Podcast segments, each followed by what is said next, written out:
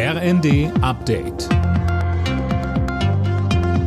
Stündlich neu. Auf den Punkt informiert. Ich bin Sönke Röhling. Guten Abend. Trotz des russischen Angriffs auf die Hafenstadt Odessa will die Ukraine ihr Getreide über das Schwarze Meer ausführen. Der Wirtschaftsberater von Präsident Zelensky erklärte aber, dass das riskant sei und länger dauern könnte als geplant.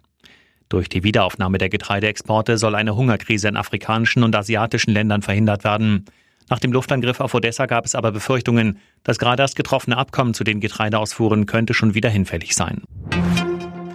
CDU-Chef Merz ist gegen ein Tempolimit auf deutschen Autobahnen. Auch wenn sein Parteikollege Jens Spahn sich zuletzt dafür offen gezeigt hat, Merz sagt im zweiten, das Tempolimit sei ein Symbolthema. Damit würden wir auch weder ökologisch noch verkehrstechnisch die Probleme lösen.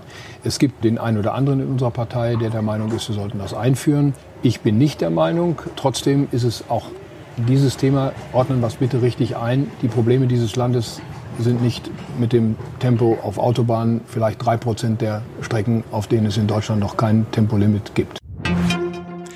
SPD-Co-Chefin Esken hat Verkehrsminister Wissing aufgefordert, einen Nachfolger für das 9-Euro-Ticket zu entwickeln. Sie sagte den Funke-Zeitungen, dass die Ampelfraktionen darüber schnell mit den Ländern Gespräche führen sollten.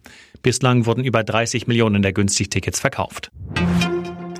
Ein Weltmeistergürtel von Boxlegende Muhammad Ali ist für umgerechnet über 6 Millionen Euro versteigert worden.